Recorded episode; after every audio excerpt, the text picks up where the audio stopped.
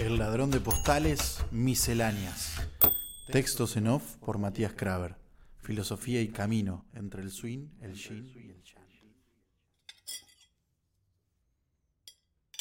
El mozo es lateral o al revés. El lateral es un mozo.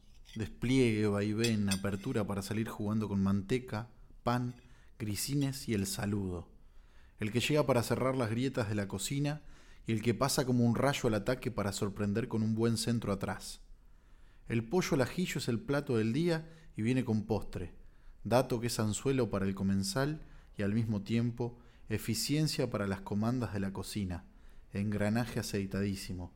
Eso si nos toca un Dani Alves que es un lujo, o un negro Ibarra más argento, porque nos puede tocar un cuatro amarrete que apenas pide la pelota y tal vez tira centros que son televisores.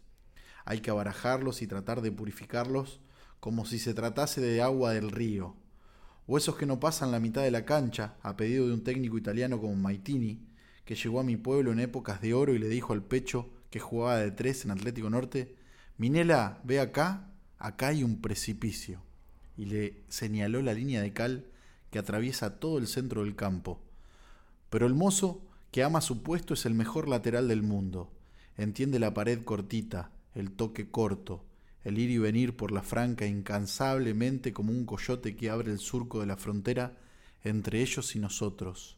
Ya no hay tanto cliente y patrón, hay un carril que te recibe para que comas como un rey y después le dejes tu gesto por semejante centro a la olla.